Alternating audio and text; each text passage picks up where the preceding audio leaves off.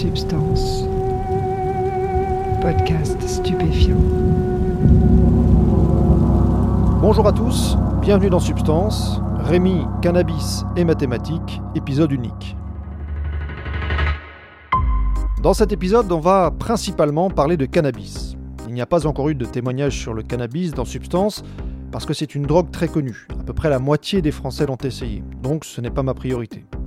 Mais quand j'ai entendu parler de l'histoire de Rémi, ça m'a tout de suite donné envie de lui proposer une interview.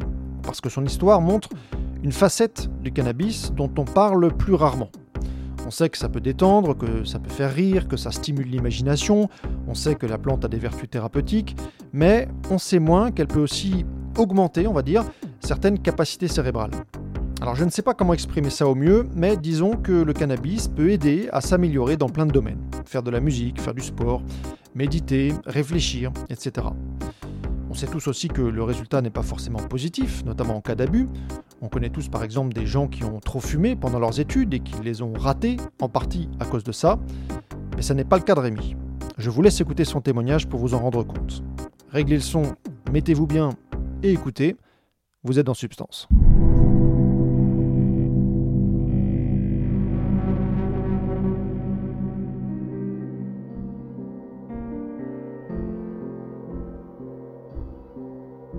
Je suis né euh, dans le Dauphiné. Mes parents se sont séparés assez rapidement. J'ai vécu avec ma mère euh, et ma sœur. Euh, une enfance quand même assez, assez dure parce que ma mère avait un caractère assez, assez autoritaire. Elle était seule. Pour moi, j'étais un peu la petite Cendrillon, hein, on va dire. malgré tout, avec une, un, lien fort avec ma mère, mais, euh, très difficile. Beaucoup de colère, beaucoup d'amour, on va dire. Et donc, dans ce contexte, euh, assez vite, euh, quand j'avais 12 ans, j'ai eu des, problèmes, des d'alimentation, de l'anorexie, qui étaient probablement liés à ce, contexte un peu, difficile. Et je me suis mis très vite dans l'idée qu'il fallait que je trouve tous les moyens de quitter cette maison le plus vite possible. Et donc, la solution que j'ai trouvée, c'était de, de, devenir très bon à l'école. Bon, j'étais, déjà bon, mais si tu veux, d'être encore, enfin, me mettre toutes les chances de mon côté pour pouvoir euh, quitter la, la, région familiale, quoi, quand, quand j'aurai 18 ans. Donc, euh, voilà, c'est ce que j'ai fait. Et donc, je suis arrivé à Paris euh, à 18 ans à peu près, dans une prépa.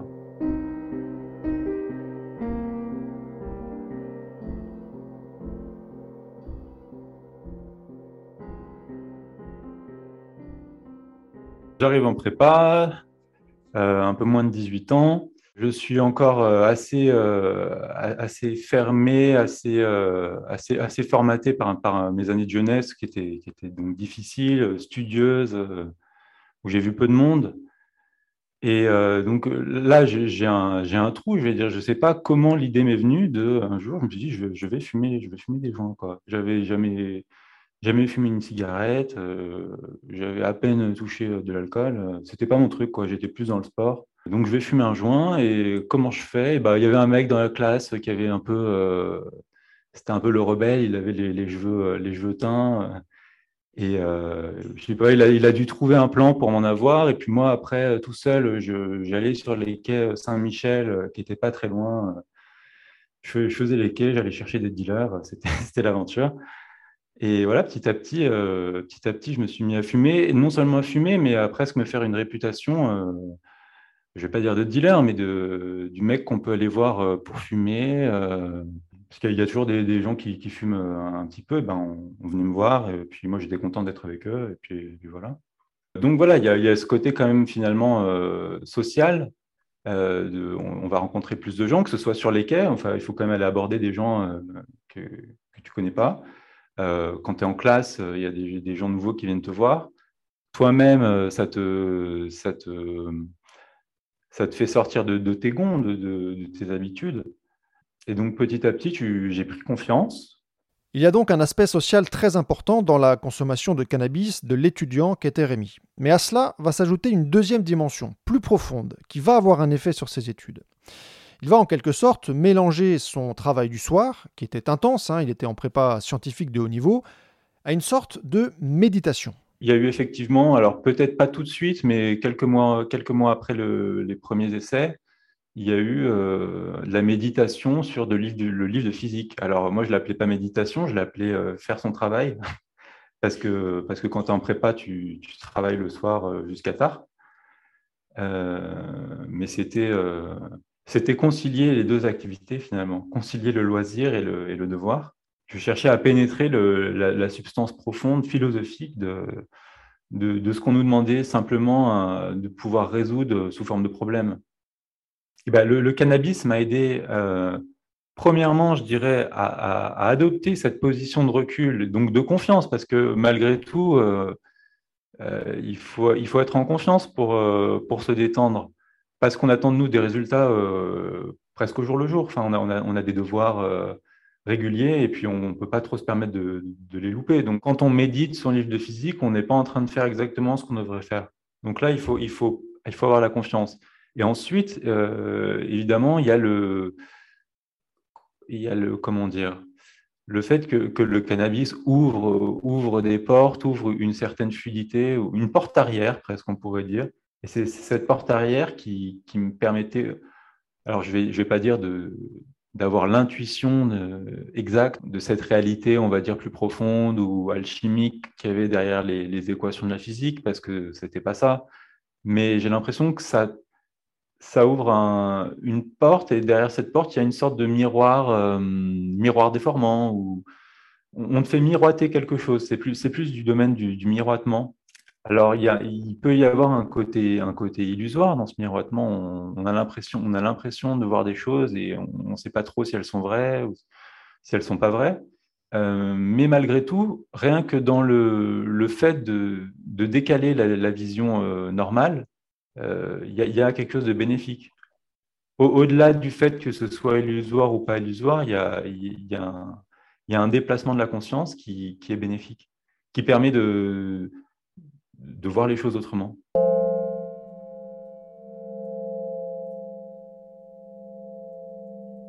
Il y a presque un effet magique. Moi, j'appelle ça la période dorée. C'était vraiment une période dorée. Et j'ai pas eu trop envie de, creuser plus que ça. Mais euh, malgré tout, si, à, chaud, à chaud et on, retrouve cet effet de confiance qui est que, en fait, euh, quand on prend confiance, tout devient plus facile. Pas forcément, euh, pas forcément beaucoup, mais au, moins un peu, on, est plus fluide.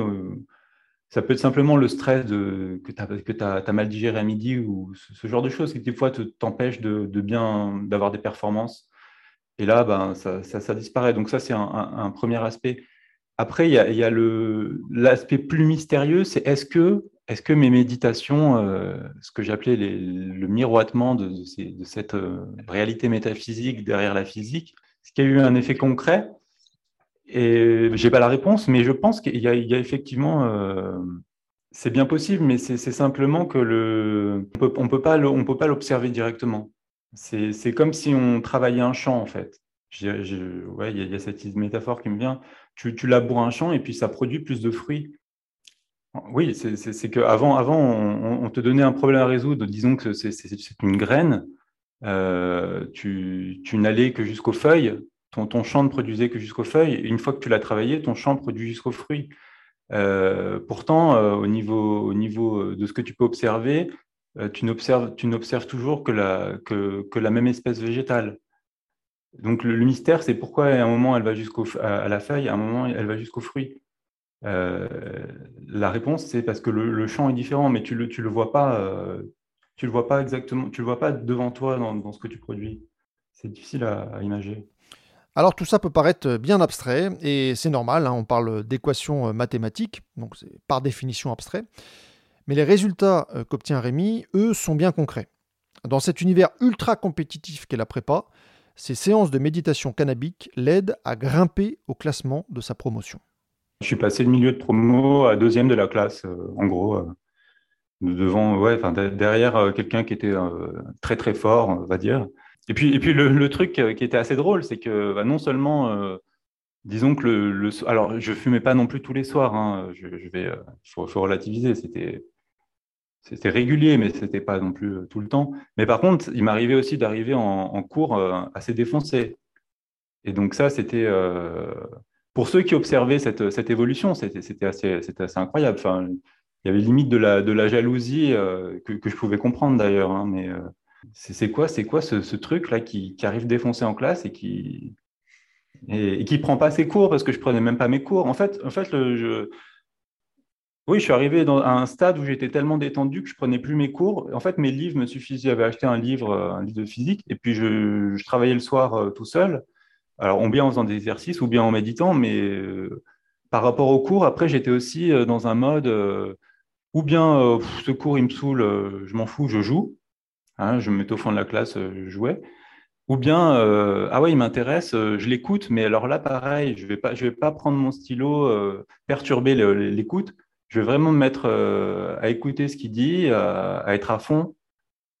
Et donc, en fait, c'était gagnant aussi de ce point de vue-là. Parce que quand tu écoutes un cours sans, sans, la contrainte de l'écriture, c'est mieux. C'est ça, c'est un peu ça aussi qui, rend la, chose difficile euh, à raconter, même, pour moi, enfin, à conceptualiser, parce que euh, on n'est pas habitué en fait à, comprendre euh, qu'il y a cette substance et que, et surtout aussi elle peut exister dès la prépa. Parce que qu'un un prix Nobel se mette à méditer, on, se dit ok, je comprends. Mais en prépa, bon, voilà, il y a, y a cet aspect, scolaire qui, qui n'est pas encore lié à la recherche, on peut trouver ça étrange. Mais en fait, en fait le, presque le mot magique de tout ça, c'est que l'esprit est une substance. tu vois, le, podcast s'appelle Substance, mais il y a, un peu ça, le, fait qu'on n'est pas habitué à penser que l'esprit peut devenir substance. C'est qu'il y a cette substance spirituelle qui peut passer quand on, quand on se met à l'écoute.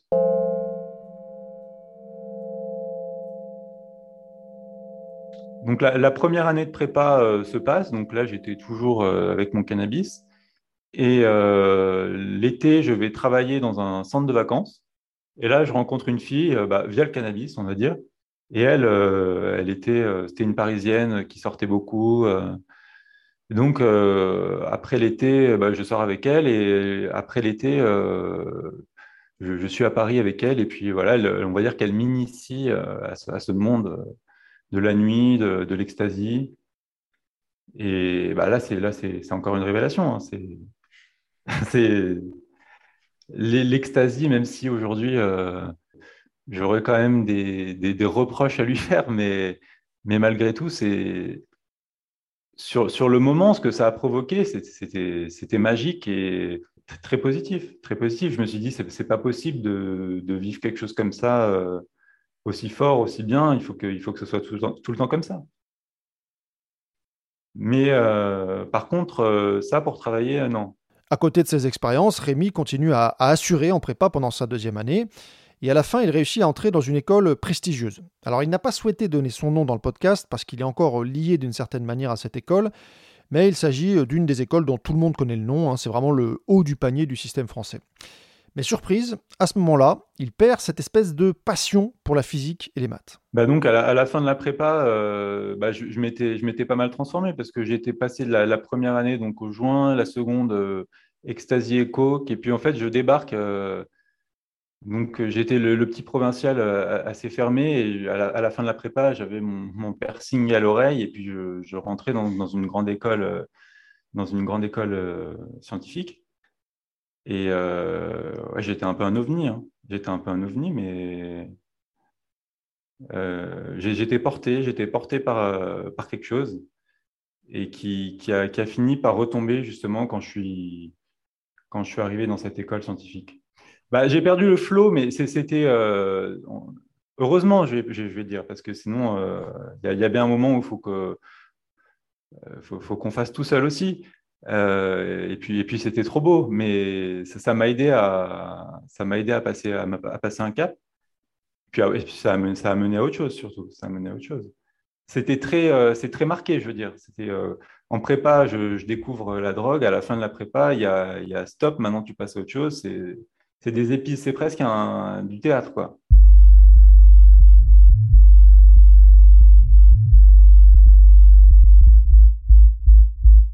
Je suis allé au bout de, l'école euh, scientifique. Simplement, quand je suis, entré là-bas, j'ai eu, je me suis beaucoup désintéressé de, ce qui s'y faisait.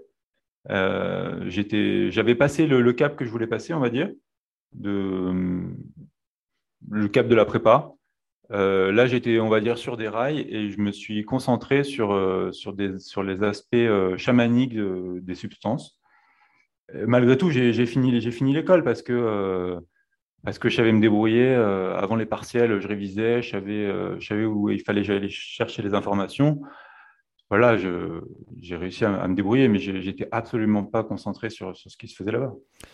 À ce moment-là, ce qui va attirer l'attention et le travail de Rémi, c'est donc le chamanisme, les plantes psychoactives, la spiritualité. Il va suivre le chemin dont d'autres ont déjà parlé dans Substance, il va prendre de l'ayahuasca et de l'iboga. Alors je passe sur cette phase-là, parce que d'autres justement en ont déjà parlé, et même si ces expériences sont à chaque fois différentes selon la personne, disons que ce n'est pas le sujet de cet épisode. Mais pour conclure, Rémi va nous expliquer ce que ces différentes drogues lui ont apporté. Bah, le, bilan, euh, si on regarde juste à froid, il, est, extrêmement positif. En fait, si on prend la quintessence de ce que m'a apporté chacune des substances, il est extrêmement positif. Je peux, je peux le dire pour, pour, chaque substance. En fait, le, cannabis m'a permis de d'avoir des, très bons résultats. Il m'a extrêmement, il m'a beaucoup aidé dans la, dans la vie pratique. La MDMA, elle m'a ouvert à la spiritualité. Euh, L'ayahuasca, euh, il m'a, il a nourri mon imaginaire, je dirais surtout. Il, m'a apporté aussi peut-être une capacité à, à former des images et à, ne pas avoir peur de faire des images et à, une certaine plasticité, à une certaine plasticité ouais, là-dedans. Euh. C'est, des choses qui passent, pas forcément, euh, qui passent un peu inaperçues au sens où je vais pas dire ouais, ça m'a, l'ayahuasca m'a complètement transformé, j'ai, dépassé mes problèmes de l'enfance. Mais en fait, c'est des choses qui, qui, sont là au, qui sont là au quotidien et qui me servent dans mon, dans mon processus de pensée. Le, processus de métaphore, c'est extrêmement, extrêmement important. Et quelqu'un qui l'a pas, c'est, c'est, vraiment dommage. Et, l'iboga, je dirais qu'il m'a, ouvert à, cette, à, ce mode, à ce mode de mise en, relation du monde qui, est euh, évidemment c'est, ténu, c'est subtil, c'est subtil. je je ne le vis pas forcément dans mon quotidien, mais c'est quelque chose qui, te travaille, c'est comme une graine.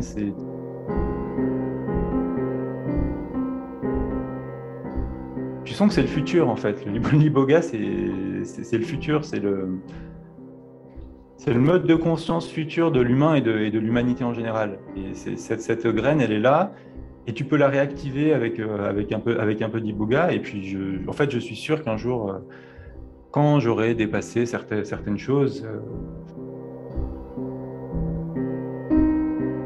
ça va donner des fruits beaucoup plus visibles en fait. Là, c'était juste, ça m'a donné des, ça m'a donné des bases. En fait, l'histoire n'est pas du tout terminée.